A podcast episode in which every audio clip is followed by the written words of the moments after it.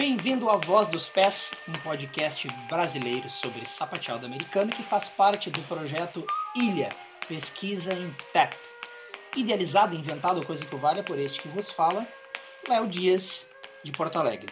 Hoje é 21 de outubro de 2020 e antes de qualquer coisa nesse episódio, eu gostaria de dizer para vocês que este podcast está apoiando a ação solidária da Vila Mapa Covid-19. A Vila Mapa é um bairro de Porto Alegre muito interessante, que fica na periferia, mas que está numa situação bastante complicada em função de toda a crise econômica e de emprego gerada pela situação da pandemia do Covid-19. Né? É também um lugar especialismo, especialíssimo, porque é lá que fica sediada a Orquestra Vila Lobos, um projeto de educação musical que tem um papel incrível naquela comunidade e que realiza verdadeiros milagres musicais com a galera de lá. E também é um lugar que me interessa muito, porque é lá que mora a Tayane Neto, que é uma aluna minha, e por que não dizer colega minha de profissão de sapateado, que é uma das sementinhas de TEP, assim, daqui de Porto Alegre, que eu valorizo muito e para a qual eu tenho grandes expectativas. Coitados dos meus alunos com as minhas expectativas, enfim, né?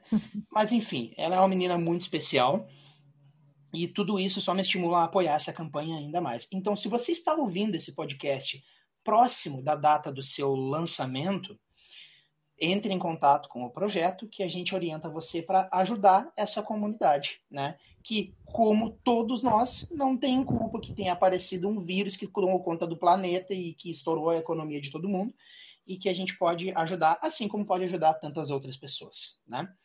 Feita esta primeira introdução aqui, eu gostaria de dizer para vocês que a minha convidada especialíssima do dia de hoje para a entrevista do podcast é a Aline Mendes, que é uma profissional aqui de Porto Alegre que trabalha com um contemporâneo e conterrâneo do sapateado americano, que são as swing dances, sobre as quais eu não vou me atrever a dizer uma palavra, porque eu tenho um profissional aqui comigo hoje sobre isso.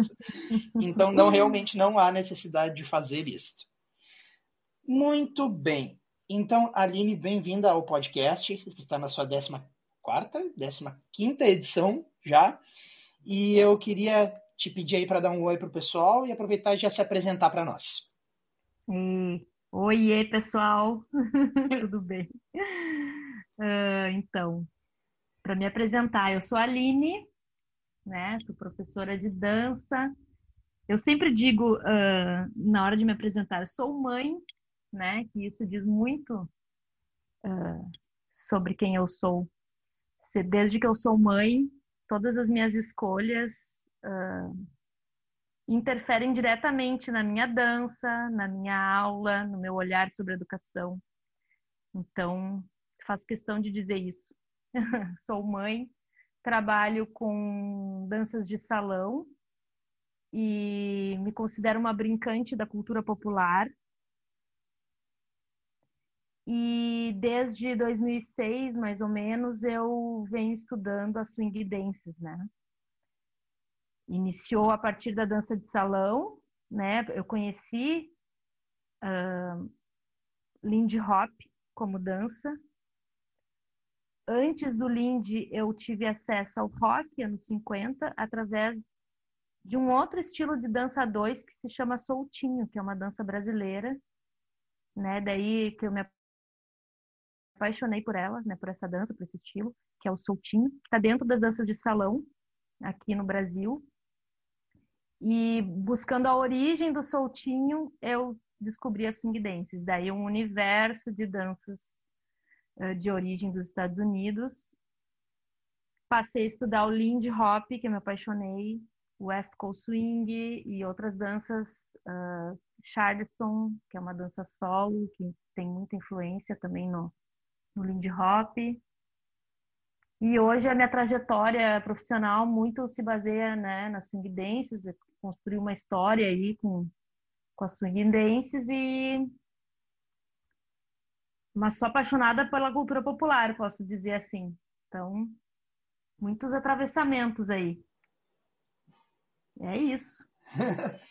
Sim, eu preciso dizer, antes de qualquer coisa, que tu acabou de deixar metade do Brasil. Olha a pretensão do entrevistador, né? Metade do Brasil está ouvindo o podcast.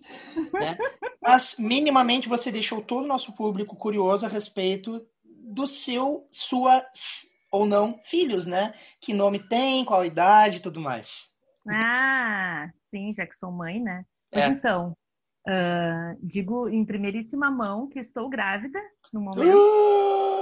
Quase ninguém sabe, então. eu, tenho, eu tenho um filho, Camilo, de quatro anos de idade.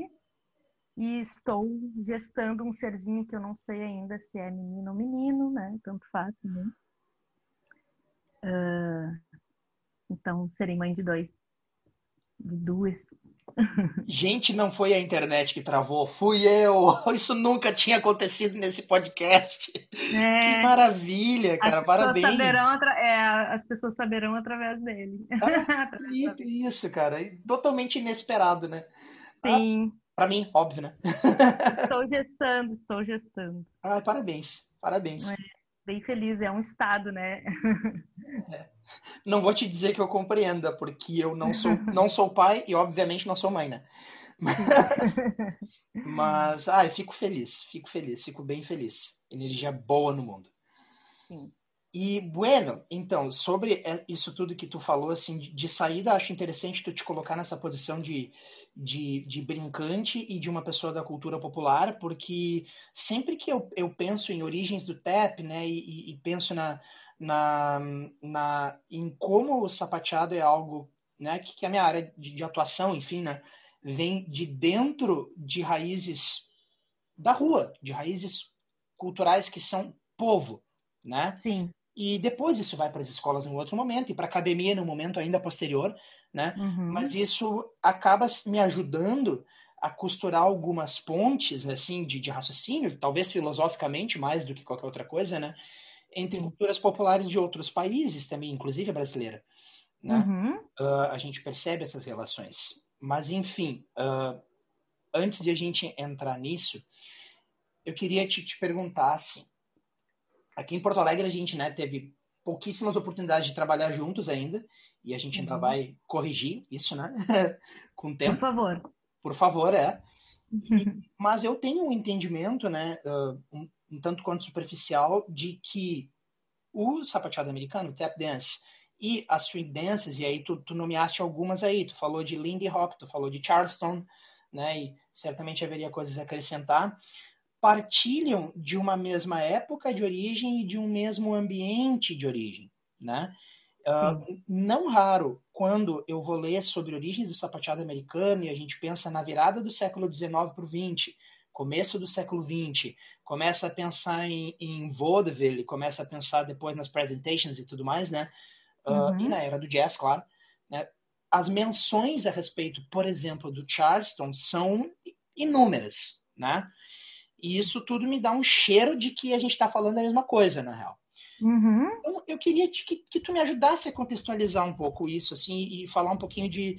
de, de para como a gente conversa, o que, que são essas swing dances e, e um pouquinho dessa origem toda aí. Sim. Uh, concordo muito contigo, assim, que quando eu eu, eu não entendo como é que eu ainda não danço sapateado, sabe? Porque, porque sim, a sensação que eu tenho é que quando eu leio sobre, é a mesma leitura que tu leve ler, né? Quando a gente vai entender o contexto histórico, social, enfim, de, de origem dessas danças, como que elas surgiram, para mim, inclusive, são as mesmas pessoas, sabe? A gente está falando das mesmas pessoas dançantes. E musicistas, enfim, né? Que hoje a gente coloca esses rótulos, né? Esses nomes para essas pessoas. Uh, por isso que eu gosto tanto do termo brincante. Mas é o mesmo contexto social, cultural, uh, de território. Uh, eu só penso que algumas, que as pessoas foram fazendo escolhas, enfim. Mas é, é, a mesma história. Se eu contar a história, a origem do Lindy Hop, do do, do, do Charleston, uh, de tantas danças, né? São danças que, que foram se inspirando também O Lindy Hop, por exemplo, tem muita inspiração no Cakewalk, no Carolina Shag, em danças rurais dos Estados Unidos, danças camponesas, né, rurais, enfim, que foram se misturando. E eu imagino que no, no, no momento do acontecimento delas, não tinham esses rótulos, né? Não tinham nomes, não tinham, elas iam acontecendo como toda manifestação cultural, como toda uma expressão cultural de uma época, né? A, a coisa surge sem, daí a gente olha para trás e, e, vai descobrindo, né? Mas enfim, o Charleston eu sei que é da década de 20, mais ou menos, né? Bem da década do início do, da década de 20 da outra década de 20, que a gente já está numa década de 20. Nossa senhora, que interessante pensar isso. é, né? Uh, um século aí. Uh,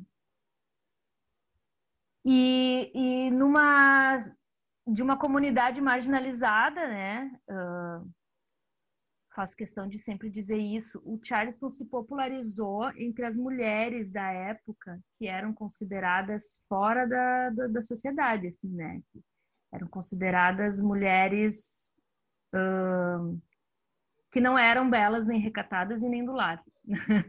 Sim, né? sim, entendo. Então se popularizou uh, entre elas. O Charleston foi para os cabarés, né? Foi uma dança que foi para os cabarés. Então tem todo um, um estilo e, um, e uma história à parte.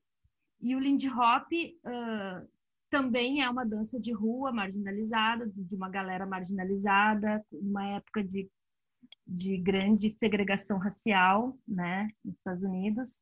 E era uma dança uh, dessa comunidade que surgiu é muito se mistura com a história do jazz, né? Eu mesmo tive mais acesso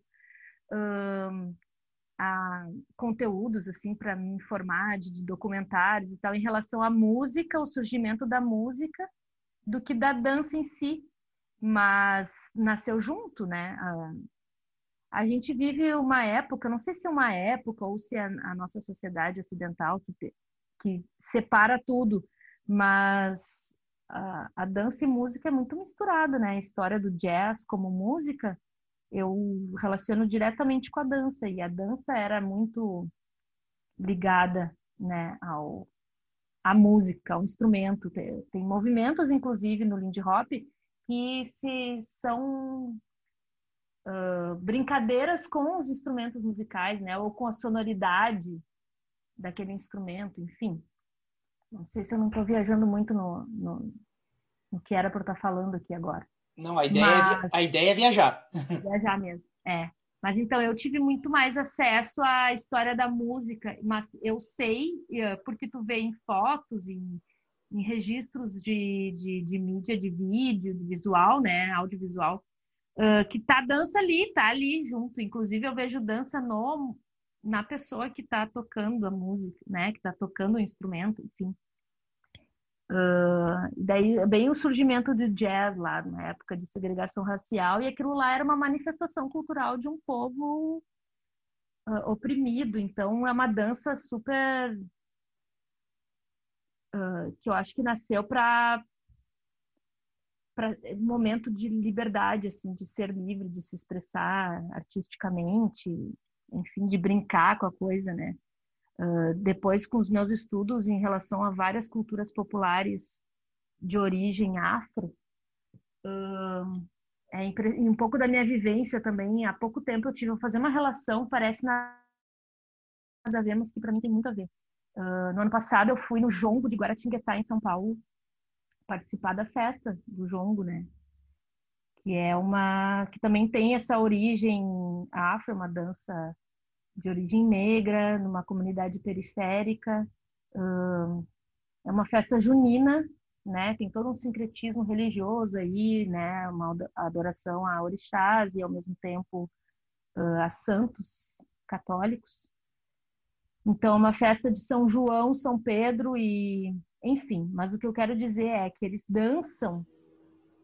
Começa a festa mais ou menos uh, 10 da noite, nove da noite e vai até o amanhecer.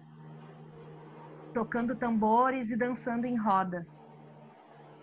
E, e, o clima, e assim, tem cantos, né? Os pontos são formas de expressão e, e, e maneiras de comunicação. Então, se resolve tudo ali naquele canto, se resolve tudo daquela comunidade naquela roda, dançando e cantando, né? Tu, tu dar recado, tu, tu quer resolver uma briga, tu canta e dança, tudo se resolve daquela forma, sabe?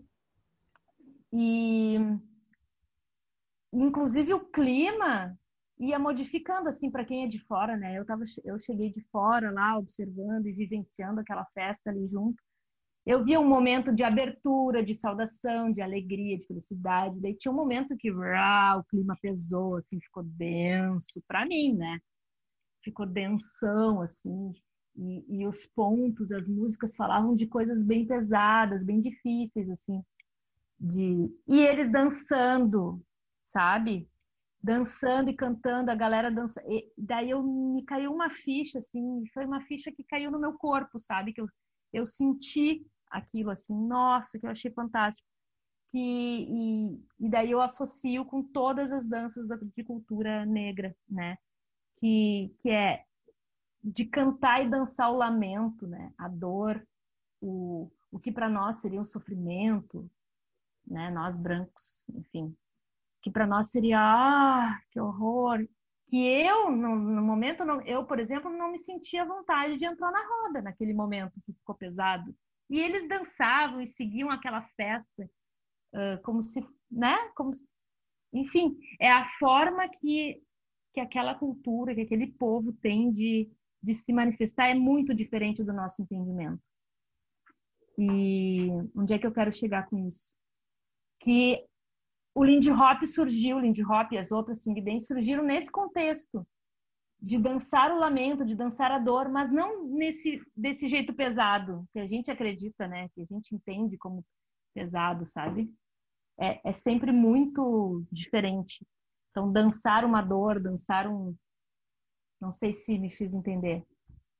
Então, é isso. É uma dança que surge nesse lugar e, ao mesmo tempo, é. É, é forma de expressão, é e é, e é visto hoje como super alegre, é super de extravasamento, assim, né? É louco porque as pessoas associam jazz música aqui hoje, né? Eu vejo isso muito em Porto Alegre. Uh, ai, jazz como qual é a cena do jazz, né? Ai, barzinho, os músicos tocando e as pessoas sentadas numa mesa tomando sabe? Parece que tem esse visual jazz, né? Sim, a estética e... da elite, né? Isso, exatamente. E, e não tem nada a ver, né? Muito pelo contrário, assim, é muito pelo contrário. Inclusive, essa, essa é uma das maiores dificuldades de ter uma cultura dance aqui em Porto Alegre. Porque, para começar, os bares que tocam, os poucos bares que tocam jazz, que tem uma cultura de ter a música, né? Eh, ali ao vivo sendo tocada, tem esse clima que não permite, que não tem nem espaço para dançar, né? Como se jazz fosse feito só para ouvir.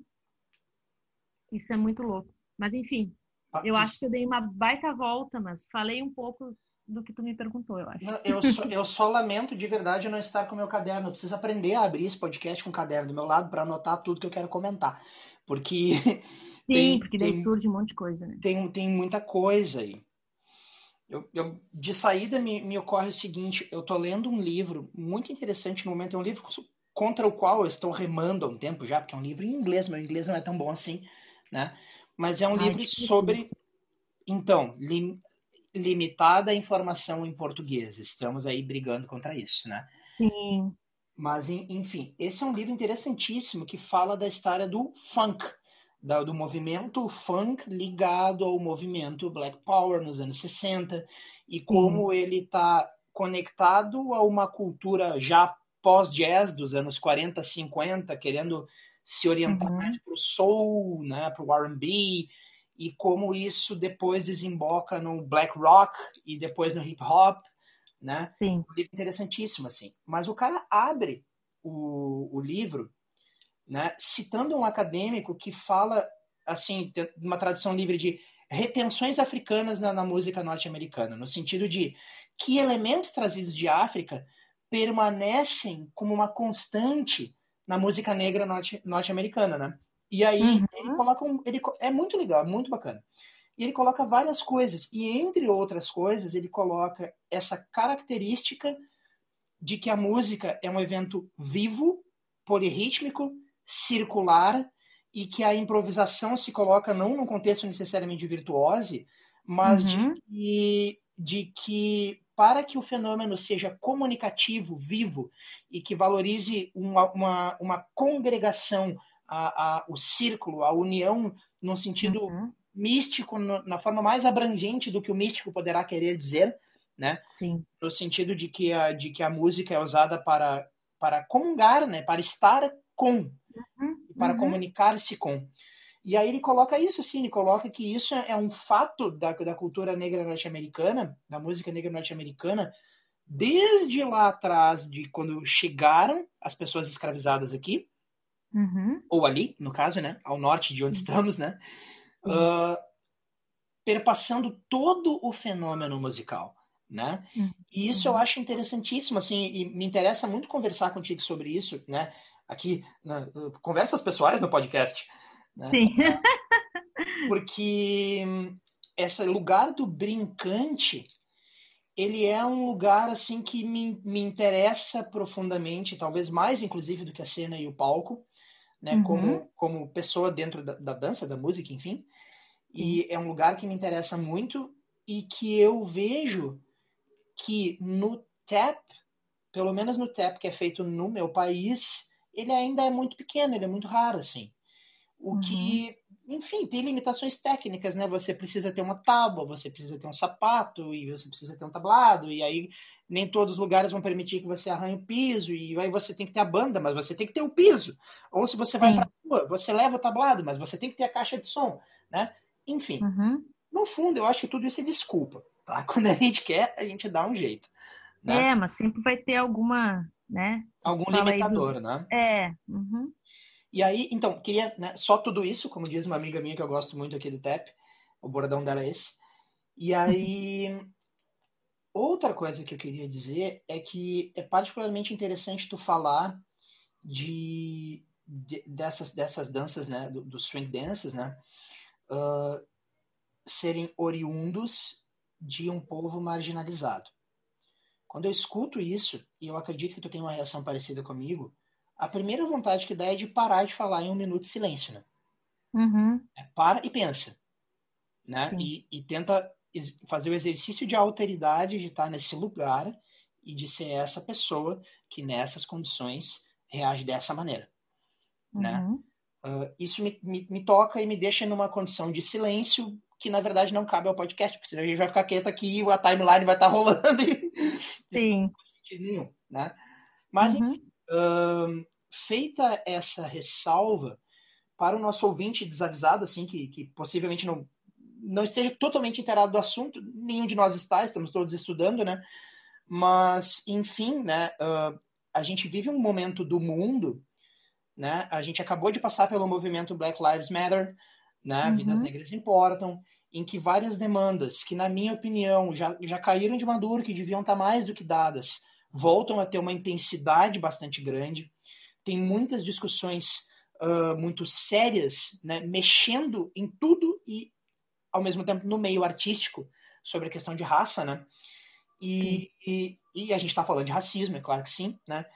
E a gente está né, muito no momento de revisar a história do sapateado americano, por exemplo, no sentido de dar o devido crédito e o devido reconhecimento a quem de direito, porque o tap dance, embora tenha sim uh, influências de, de, de todos os povos que conviveram nos Estados Unidos, irlandeses, ingleses, etc., né? Tu mencionaste uhum. o cakewalk também, né? Que é uma, que é uma dança de que já tem uma, uma influência europeizada, apesar de não ser de origem europeia, né? Sim. Uh, apesar disso tudo, existe uma demanda por reconhecer o protagonismo da comunidade negra na criação do sapateado americano e no desenvolvimento dele, que é um dado simples assim, mas que é, né, é, é, é isto. Mas, mas é. é. É, um, é isto que muita gente ainda desconhece, né? Sim. Então, uh, a minha pergunta para ti agora, é a gente tentando tecer um paralelo, vai no seguinte sentido. No universo do sapateado americano, várias pessoas sabem quem é Fred Astaire, mesmo Sim. fora do meio. Poucas uhum. pessoas sabem quem foi Sammy Davis Jr., por exemplo. Né? Um cara da mesma época e que era negro. Né? Sim. Muita uhum. gente conhece Jim Kelly, pouca gente conhece Bunny Briggs. Né?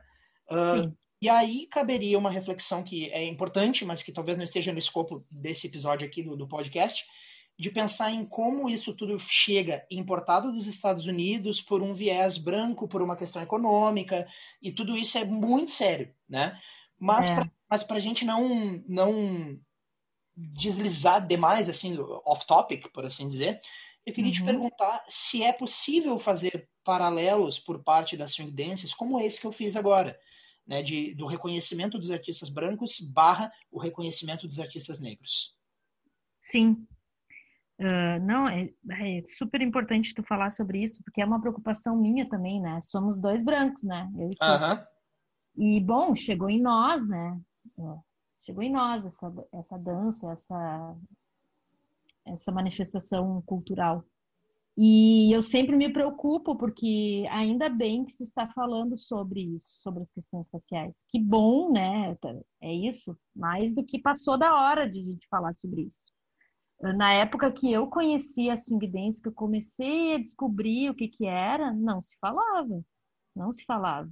Eu tive a sorte de, né, a minha busca aqui em Porto Alegre foi muito sozinha, eu e meu parceiro na época, nós dois uh, atrás de informações, não tinha ninguém aqui na cidade, nem perto de nós, que conhecesse e foi uma busca muito, muito autônoma e muito, muito sozinhos nós dois pesquisando sobre isso, numa época que não tinha YouTube, né? Então imagina.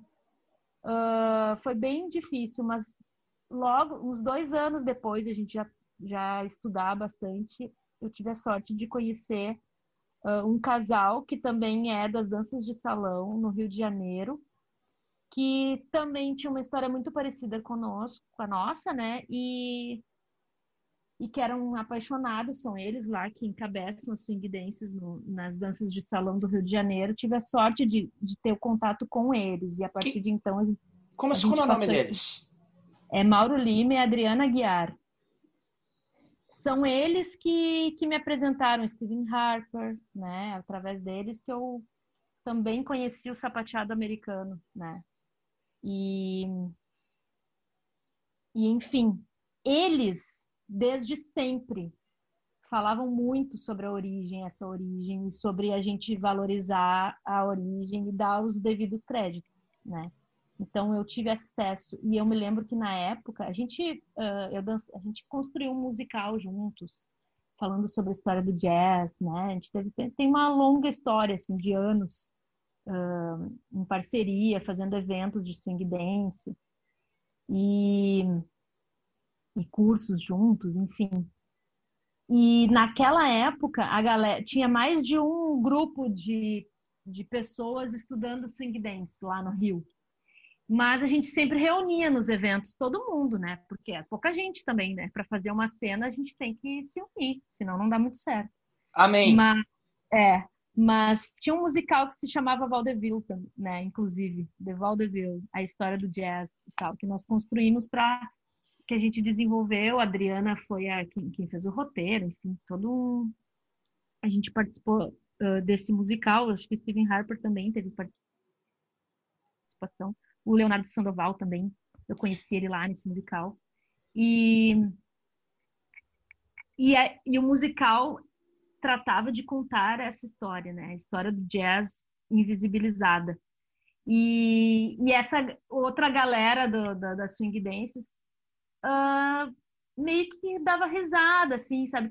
A gente sentia um clima de deboche, de ai, pra que ficar falando essas coisas? Tinha uma época que era meio assim, ai, pra que falar disso? Pra que reforçar tanto isso?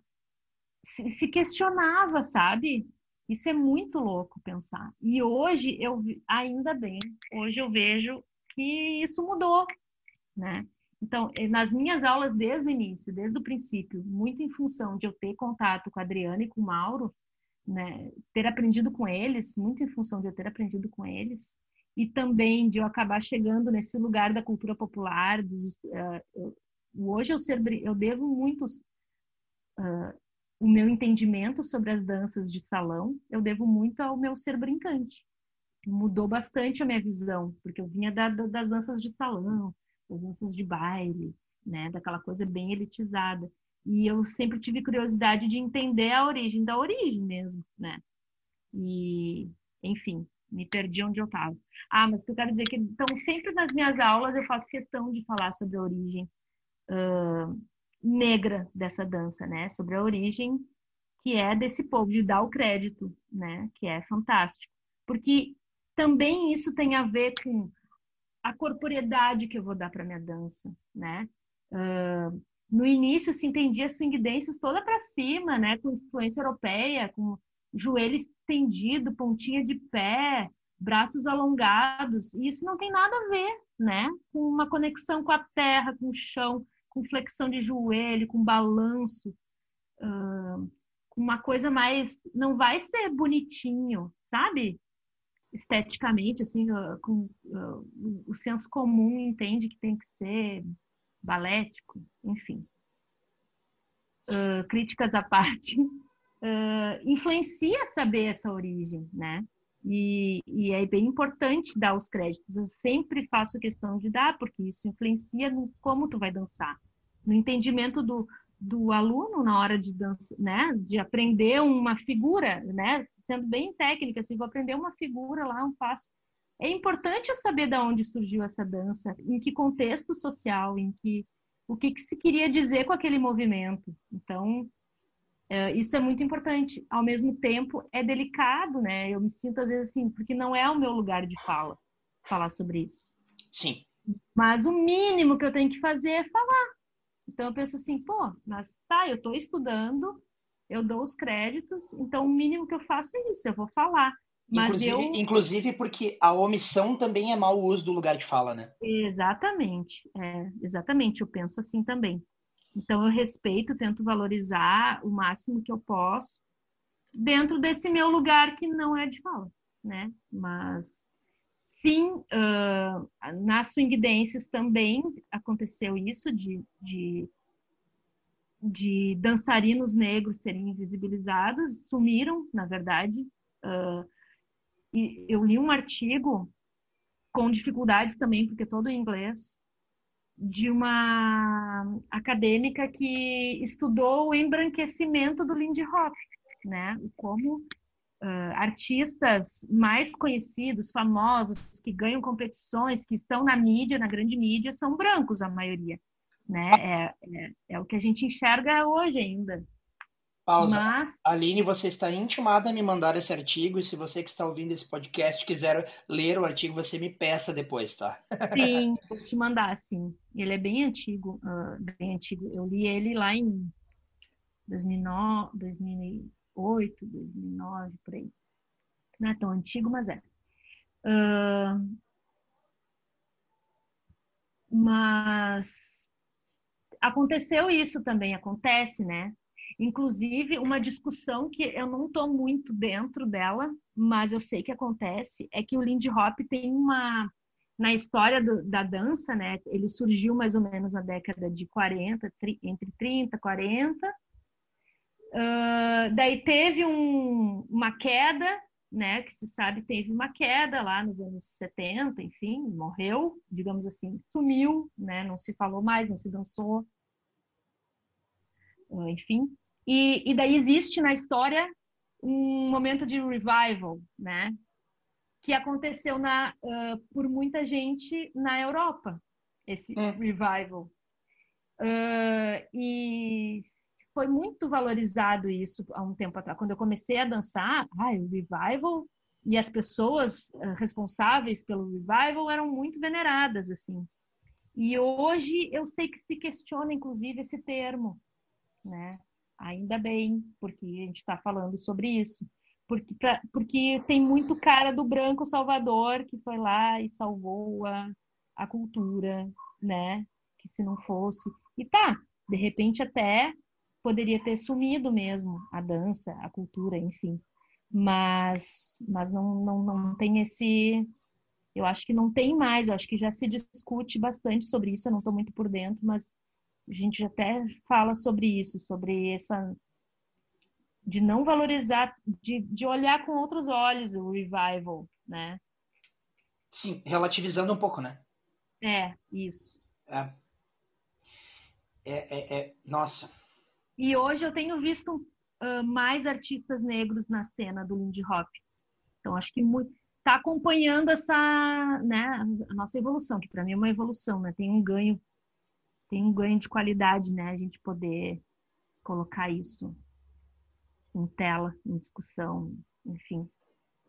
É, é, é assim, é, muitas coisas me ocorrem, eu fico tentado a dizer algumas coisas de uma forma meio guspida e meio abrupta e já assumindo o meu direito de viajar na maionese, né? E, uhum. de, e de, claro, ser condenado por isso, porque faz parte de, de estar levando a palavra a público também, né? Sim. Mas, enfim, duas coisas me ocorrem te dizer. A primeira é que eu fico imaginando se possíveis ouvintes desse podcast dimensionam a importância dessa discussão que é dimensionar a importância de admitir com todas as letras que a gente vive uma cultura tremendamente racista e que a gente tem muito trabalho para fazer nesse sentido e que esses lugares simbólicos são fundamentais nesse papo, né? Uh, então, tipo, eu, eu às vezes me deparo né, com pessoas que meio que não acreditam em racismo, assim, né? Porque, claro, nunca sofreram, né? Uhum. E, e, vejamos, eu também nunca sofri, evidente, né? Mas uhum. é, é, é, um mínimo de, de, de, habilidade de olhar para o seu lado, né? E observar números, inclusive, se você quiser, né? Números uhum. de renda, números de emprego, números de tudo, né? E saber que tem alguma coisa muito errada, né? Então, eu, eu acho interessante a gente, de alguma maneira, emoldurar essa discussão uh, dentro de, de uma questão humana ampla, gravíssima, que demorou a resolver, que é todo esse ranço de ainda existe racismo no mundo. Né? Uhum, eu, acho que é, eu acho que essa é uma moldura adequada para a gente pensar o, o, o, frame psicológico desse papo de, sobre arte que a gente está tendo aqui, né? Sim. E, e, outra coisa que me ocorre também quando tu fala em enraizamento, né? É que eu fico pensando assim que eu tenho uma sensação, e aqui eu vou lá na estratosfera, tá?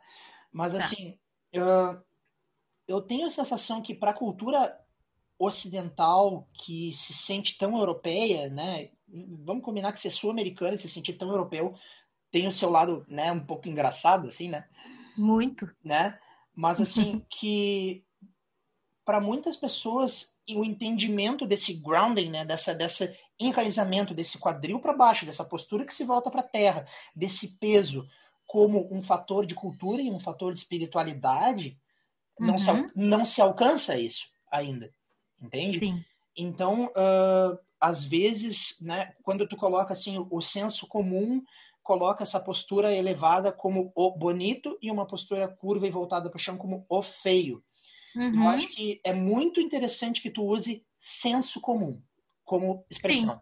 né? Uhum. Porque senso comum não é razão, Senso comum não é certo e errado. Senso comum é simplesmente que todo mundo está pensando, né? Uhum.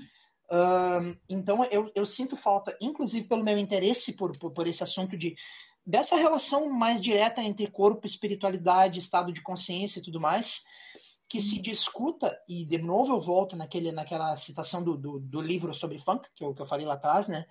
Essa uhum. relação corpórea que nos vem desde a África e que nos continua sendo herdada e, e passada adiante e presenteada, apesar de tudo, né?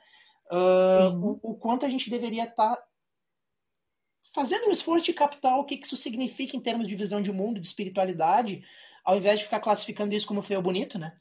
Sim. Uh, e, enfim, isso é bastante maluco de falar, mas ao mesmo tempo é uma coisa que está no centro das minhas preocupações e como eu estou entrevistando, eu vou me dar o luxo de dizer. Claro, e, e, é, e é muito legal porque me interessa também. É isso que me interessa, né? Eu não me interesso por enfim, não faz sentido para mim se não for por esse olhar. Sim. E aí, uh, tocando o papo um pouco adiante, assim, e, e, não desviando nem um pouco do tópico, mas olhando ele por um outro lado, né? né tu, tu, falaste que tu, que tu trabalhou com Leonardo Sandoval, que aliás é uma pessoa que eu admiro supremamente nessa nossa comunidade do TEP aqui, e com o Stephen Harper, que por acaso estava eu falando com ele aqui meia hora antes da gente começar a gravar o episódio, porque o universo não é estúpido, né? Sim. enfim, e aí tu estava falando que tu trabalhou num espetáculo chamado Vaudeville, né? Que falava uhum. de toda essa temática, assim. O que me levou para o Vaudeville, claro, para né, a virada do século XIX para o XX, para os anos 20 e tudo mais, né? E me fez pensar na questão dos ambientes profissionais para dança, tá? Tá. Me explico. Uh, o o Tap, né, começa na história triste do minstrel show, né, se desenvolve, né, tem o seu apogeu de desenvolvimento rítmico e técnico, este primeiro apogeu, né, esse dentro da, do jazz ainda, né, uhum. depois a coisa foi para um outro caminho. Mas assim, dentro do vaudeville, ou seja, o Tap que não estava na rua, porque havia muito na rua, estava Sim num palco com uma estrutura, com músicos, né, com pessoas pagando ingresso para assistir, né? Uhum. Um, e aí isso tudo tem um contexto, tem uma moldura de arte para ser fruída, é isso que eu quero dizer. Uhum. Né? Uhum. Um, e aí um termo que eu já ouvi sendo usado para se referir a swing dances é vernacular dances ou social dances. O que Sim. me faz pensar em se o pessoal do Lindy ou da Swing Dances, né, o Charleston, uh, se apresentava da mesma maneira, se a dança era usada com outro propósito, com outro ambiente, como é que funcionava isso? Não, é exatamente igual que tu me relatou do sapateado, quando tu é muito louco isso. Porque às vezes, eu, às vezes eu penso, eram as mesmas pessoas que faziam. uh, eram, estavam juntos, pelo menos, né? Uh, sim, é exatamente igual. Uh, passou por esse. surgiu na rua. Uh, tem a questão de ter sido. de ir para um lugar de palco para ser fruído, né? E. E, tem, e de ter essa, divis, essa diferença da dança social para dança apresentada, né? Para dança uh, ainda na época de segregação racial, tinham as, os bares, as, tem um salão, o Savoy Ballroom, que ficava no Harley. Da, da. É, era um lugar que só uh, só, só entrava uh, negros numa época e não podia entrar brancos, mas na verdade como um como um lugar como um lugar de vamos fazer oposição, né? Ao uhum. que era a maioria dos lugares. Não podia entrar brancos e só podia entrar negros. E depois, com o tempo, teve a época de poderem, né, de misturar todo mundo, enfim. Que a cor não importava, digamos assim.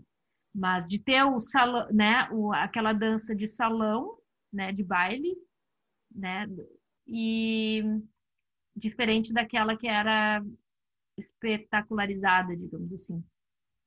E com o tempo, uh, foi para um lugar de competição. Uh, então, digamos assim, de ter só eventos que existiam uh, festas, e, e, mas que o foco eram as competições, que inicialmente começaram com jams e com batalhas, e com o tempo foram ficando bem categorizadas, assim, eh, em competições nos Estados Unidos, parece que tudo vira competição, né? Então, tudo tem um campeonato, tem uma liga, tem regras, tem premiações. Então, uma época de, de, de Lindy Hop, de West Coast Swing e outras danças, outras swing dances, de competição, de daí coreografia, daí tinham várias categorias, né? Uh, rotinas, que eles chamam coreografias, uh, inclusive de danças mais sociais, né? O classic, por exemplo, não podia só dança coisas que não são que não, não são a nível de, de, de show, digamos assim, mas também estava dentro da competição. Então, Mais ou menos isso, assim.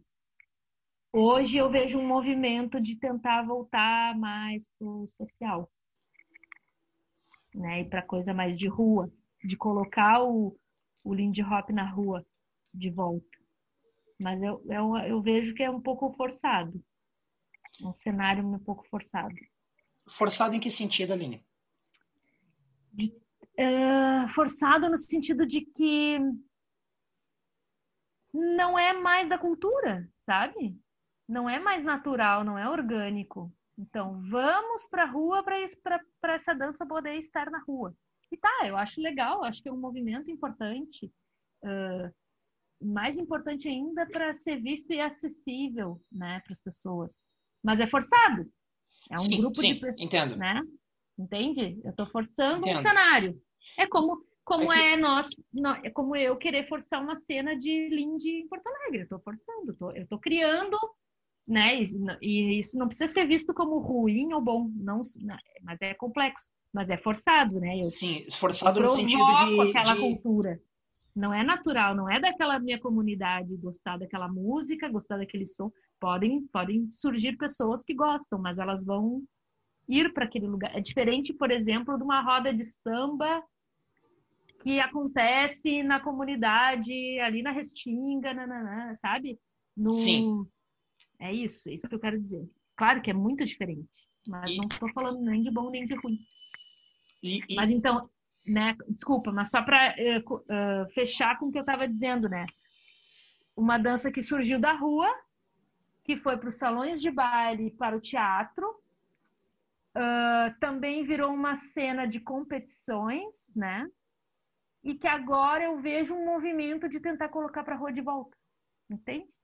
Sim. Mas aí é, é muito diferente essa rua da rua do surgimento. Sim, em todos os sentidos possíveis e imagináveis, né?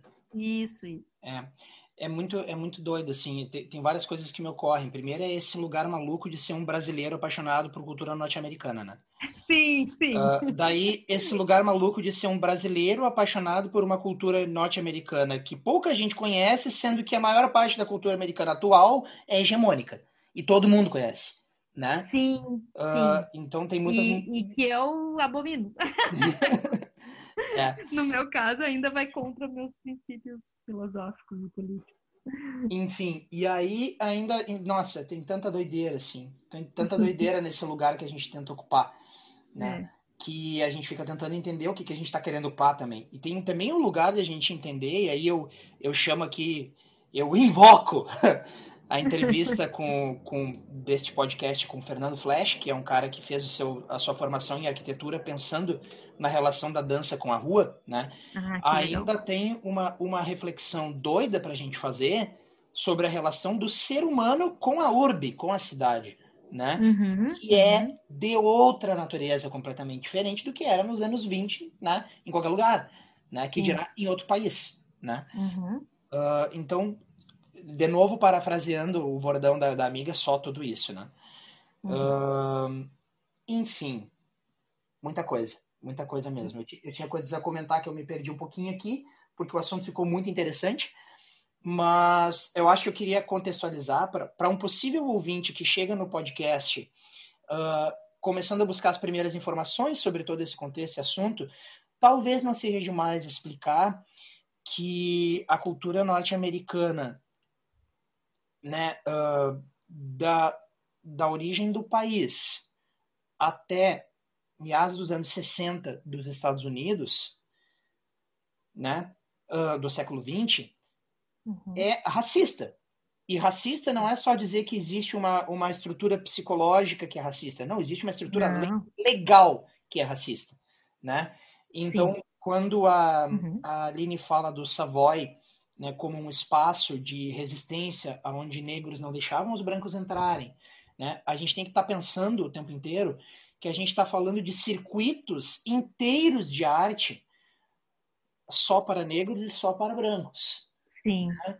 Uh, a gente está uhum. falando do gueto como uma dura realidade, não como um luxo social, qualquer coisa assim. Sim. Né? Uhum. A gente está uhum. falando de gente que não podia pegar ônibus, não podia sentar no ônibus porque era negro. A gente está falando de, de instituições legais né, que, uhum. que estruturavam a segregação dos espaços a partir da cor da pele. E ressaltemos aqui que a gente está falando de uma coisa que, no nível legal, só vem a, a, acabar com a luta dos civil rights nos Estados Unidos ali nos anos 60, né? Uh, uhum. Então, também conhecido como ontem, né? Isso. isso. Né? Então, uh, o contexto desse papo é a gente entender que a gente está falando de chegar num teatro e não poder entrar porque tu é preto.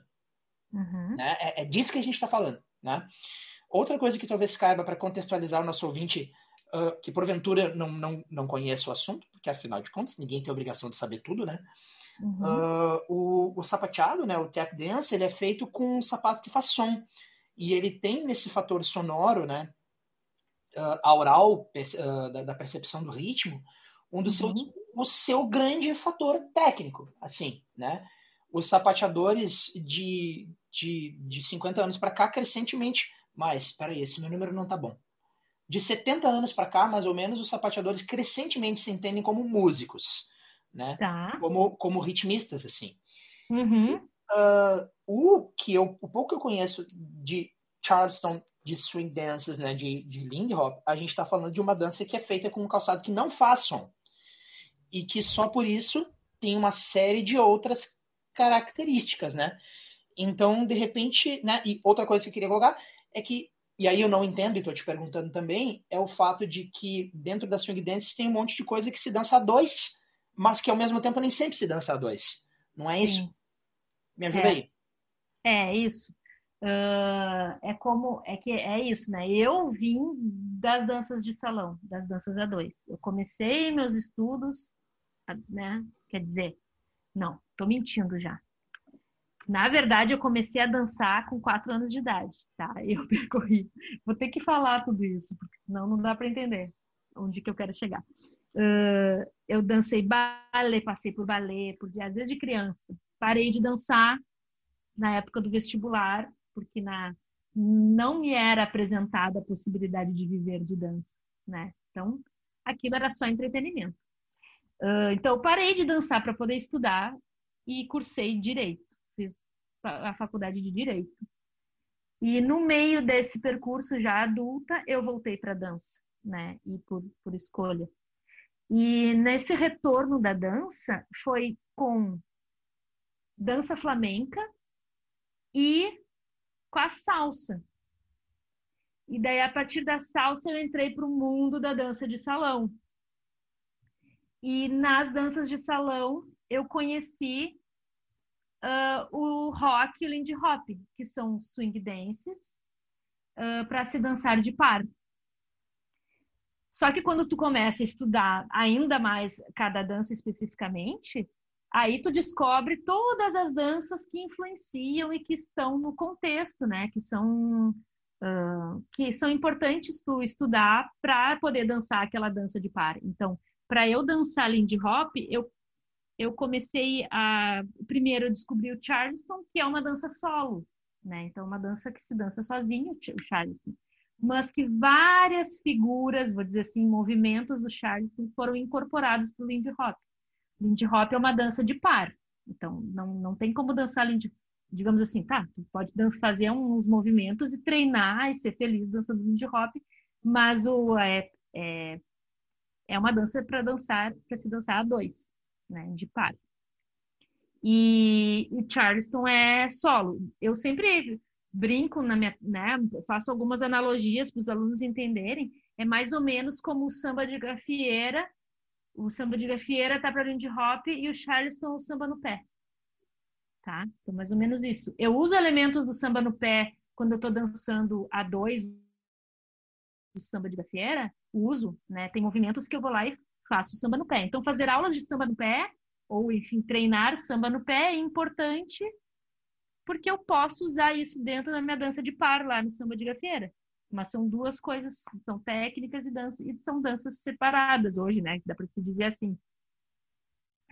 Uh, rock, rock também. O rock é uma dança de par, né? Existe todo um número de figuras, uma organização toda para se dançar a dois um, West Coast Swing, que é uma, né, que teve origem, é, é, mais recente, é uma dança da década de 60, mais ou menos, 70, 60, mais ou menos. Uh, se originou do Lindy Hop também, é uma dança de par. Mas tem todo, tem todas, tem toda uma cultura do jazz e de danças que a gente chama de swing dance, que algumas são de par e outras são danças solo. Ou danças de, bem da cultura popular, que eu falei, tem danças rurais, né? Tem coreografias é, específicas, assim, de, de festejos específicos, que são de grupo, de roda, que estão dentro da cultura do jazz, né? Então, mais ou menos isso. Vocês têm um Shim Sham também, vocês não têm? Temos um Shim Sham, que foi um dançarino de, de Lindy Hop que adaptou a, o, a coreografia do sapateado para Lindy Hoppers, né? Então, inclusive, a gente nunca fez isso, né? A gente podia fazer nessa época de. Já fica a proposta aqui para todo mundo ouvir. Caiu de maduro. é, tu, de tu gravar um vídeo fazendo o Shim Sham do sapateado e eu faço de Lindy Hopper. E daí é. a gente junta e faz um vídeo aí, uma videodança para. Acho uma boa. Acho uma boa. Um Seria inclusive uma quase, brincadeira legal. Quase um tutorial, né? É. é. Podia. Tem, Mas... tem uma versão, uma versão de Xinxian para para Lindy Hoppers. Daí a gente vê o quanto a gente andou perto o tempo todo, né? Eu tô pensando aqui Sim. que, como tu disse, as mesmas pessoas, né? Uh, uhum. Tem algumas coisas de biografia que eu já li, assim, em que eu vejo sapateadores muito fera, assim, da, da, dos anos 20 e 30, né? E aí quando eles vão falar de si mesmo, eles são exímios sapateadores, todos eles, né? Mas eles falam assim, não, na verdade eu até não era muito um hoofer, que é um, é um termo super caro a, a um determinado grupo de, de sapateadores que se entendem dentro da cultura negra e dentro do ritmo, principalmente, né? Uhum. Ah, uh, eu nem era tanto assim um bom hoofer, não era um, querendo dizer que não, não, não sapateava tanto assim. Eu era, uhum. na verdade, um cara mais do Charleston que colocava um pouco de sapateado nos meus números de vaudeville. Eu ah, que legal. Várias dizendo isso, assim, só que são as feras do tap de qualquer maneira, entende? Sim. Né? Então, tipo, o cara dizendo que não sapateia muito, né, a gente tem que fazer um filtro aí de que, né, não, é mentira, ele sapateia muito, sim. sim, sim. E aí, fico eu pensando o seguinte, uh, eu não sei exatamente quanto tempo a gente está de entrevista ainda, mas eu acho que a gente está se aproximando de uma hora. É isso, Aline? Me ajuda aí. Eu acho que sim. Né? Se aproximando. É. Eu acho que cabe, então, uma pergunta que não precisa necessariamente ser a última, né? mas para a gente começar a encaminhar, talvez, o, o, o, a cerejinha do bolo do assunto, que é o seguinte. Lá na divulgação deste episódio, a gente colocou swing dances, né? Uhum. Essa palavra, swing, Aline, do que, que a gente está falando? O que, que swing é, afinal de contas? Bah, que pergunta difícil. Uh, mas para mim é um nome genérico que engloba muitas coisas. E, e... vou, vou, vou retornar para a questão do brincante, né? Por que, que eu sou apaixonada pelo termo brincante? Porque não é só um termo, obviamente, mas porque eu não consigo, uh, na, na, na, no momento da minha vida, me conceber uma coisa só, tá? Como ser. Eu sou influenciada, atravessada por muitas coisas, por muitas coisas. E eu acho que na arte ainda, ainda mais, enfim. Uh, o brincante na cultura popular é aquela pessoa que ela não é só dançarina, ela não é só uh, um músico, né? Ela não toca só um instrumento. Ela não é só a figurinista, né? Ou, digamos assim, ela não pensa só, ela não, é, ela não é só costureira e pensa no seu figurino, na sua roupa para festa ela não é só a pessoa que cozinha, ela é tudo isso. Né? O brincante, ele é aquela pessoa que participa de toda a coisa, de toda a festa, de todo acontecimento cultural. Então, eu, ele prepara a, a, comida da festa, né? Ele pensa na comida, ele pensa na roupa que vai vestir, uh, ele, ele toca, ele canta, ele dança, ele faz tudo. E para mim, swing tem a ver com isso, tá? É um termo que, que me contempla. Não gosto de falar que eu danço só Lindy Hop, porque não danço só Lindy Hop. Eu, eu estudo sobre a música, eu, eu gosto de ouvir jazz, eu, eu me arrisco a batucar um som, tá? Eu e o, o termo swing dance contempla essas várias danças inclusive uh, o termo swing é utilizado na música também, né? Eu não, não entendo muito de música, óbvio, só estudo, me, me sinto uma estudante de música, mas uh, eu sei que aprendi com o Stephen Harper, inclusive, que, que o termo swing é utilizado pelos músicos para determinar um, um estilo de tocar, né? De uma época, assim, um jeito de tocar.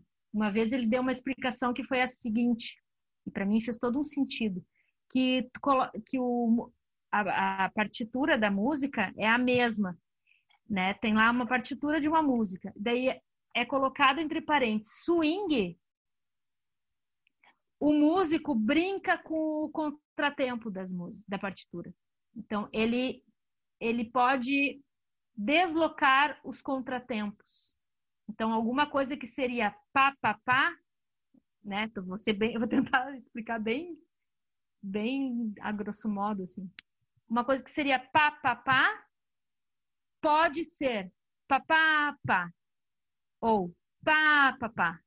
Ou seja, ele desloca o, o, o contratempo. Uh, mas a partitura é a mesma. Então, quando o termo swing, para mim, tem a ver com isso, sabe? Eu gosto dele porque contempla muitas coisas porque as coisas são complexas, né? Não, eu não gosto muito de.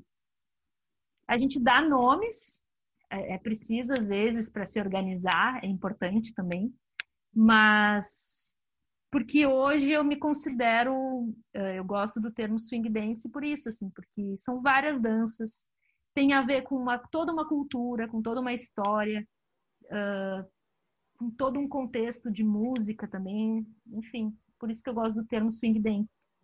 Não sei se deu para. Deu e muito. Eu acho. Estou satisfeito. Eu, satisfeitíssimo. Demais. Uh, inclusive porque eh, quando tu, tu abre para coisa do brincante e para uma definição ampla do que seja, eu acabo me deparando com o fato de que em, em diferentes ambientes nos quais eu preciso falar sobre esse assunto ou, ou ouvir sobre esse assunto, né? Então, uhum. o mais importante. Uh, eu me defronto com acepções diferentes dessa palavra, assim, né? Uhum. Uh, que de uma certa forma, de uma certa forma englobam essa multiplicidade que tu tá colocando pra gente aí, uhum. nossos ouvintes, né? Uh, então, por exemplo, eu já ouvi essa palavra swing para determinar uma determinada forma rítmica bem específica e mensurável, né? Tá né? Uhum. Ao mesmo tempo, né? Lembra da, da aula que tu deu para nós lá no laboratório da dança do vestidinho? Vestidinho, vestidinho. Uhum. Né? Isso é coisa do Steven. Pronto, aí, ó. e, é, o mundo é muito pequeno mesmo. Steven é. na França e ele vai ouvir esse episódio e vai dar risada junto de nós aí. E ao mesmo tempo, eu já, já li, já ouvi falar sobre swing, como sendo um determinado estilo de jazz característico dos anos 20 e 30, um pouco antes também, uhum. que se caracteriza por partituras, por grandes orquestras e por ser uma, uma música, vamos dizer das big bands, da era das big bands. Exatamente, do, do da, da era de ouro. Era, né? Uhum. Aí, aí uhum. a gente está falando de Duke Ellington, de Count Basie, de Sim. Glenn Miller, né? Enfim, mas é que era um jazz que era basicamente música de bailão, se a gente for pensar hoje, né? Era, era, era super refinado em termos de, uhum. orquestração, mas não era esse jazz super cabeça e hermético que a gente vê hoje, né? Era uma outra coisa, uhum. né? E aí... É bem popular. Exato, né? Tinha, tinha uma outra acepção, né?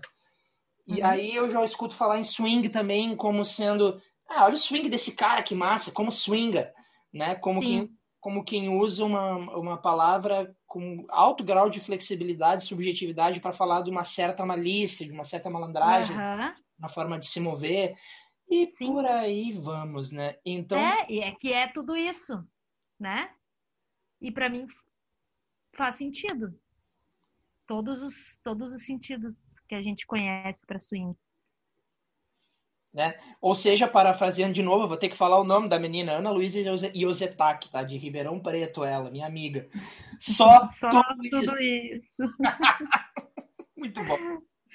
Bueno, então tá. Então, depois de dito isso tudo sobre swing, uh...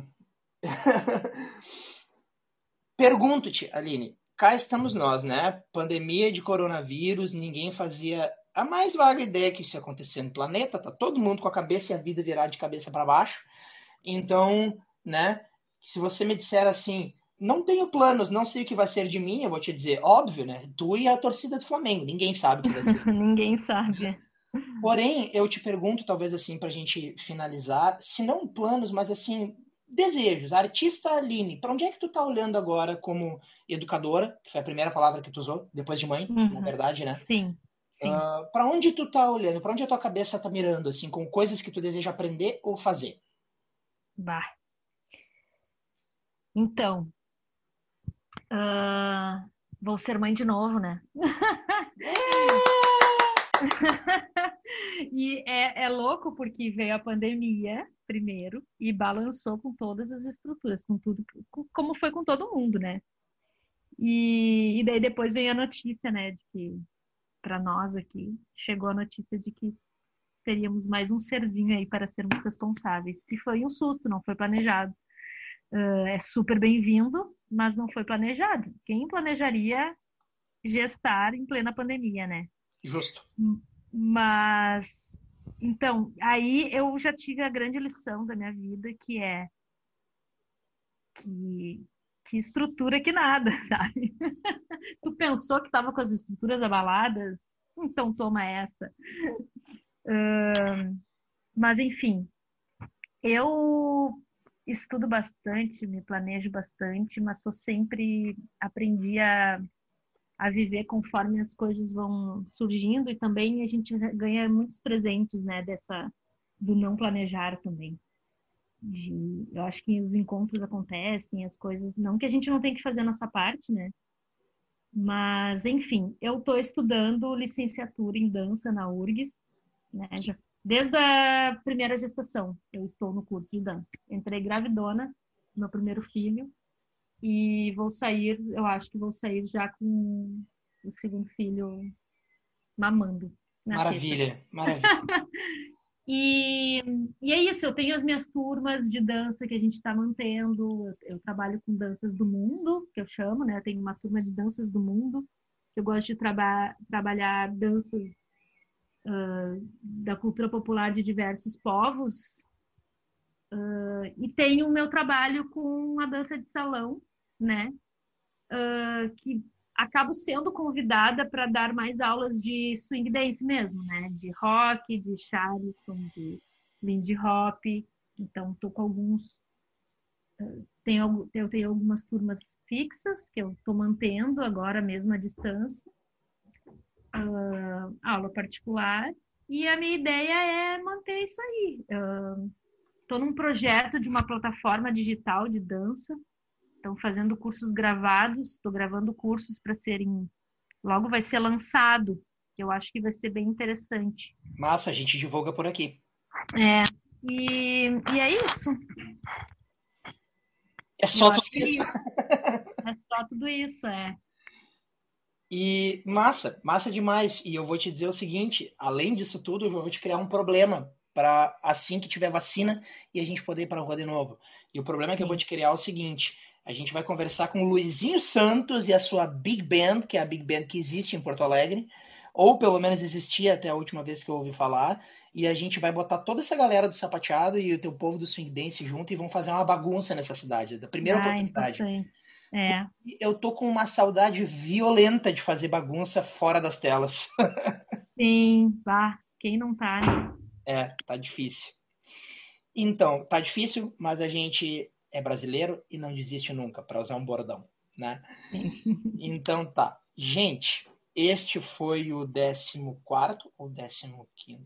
14 episódio do podcast A Voz dos Pés. A minha entrevistada de hoje foi a Aline Mendes, que veio nos brindar um pouco hoje com o seu conhecimento sobre as swing dances e também com esse anúncio maravilhoso de que vai vir mais uma dança maravilhosa para iluminar esse mundo para a gente aí.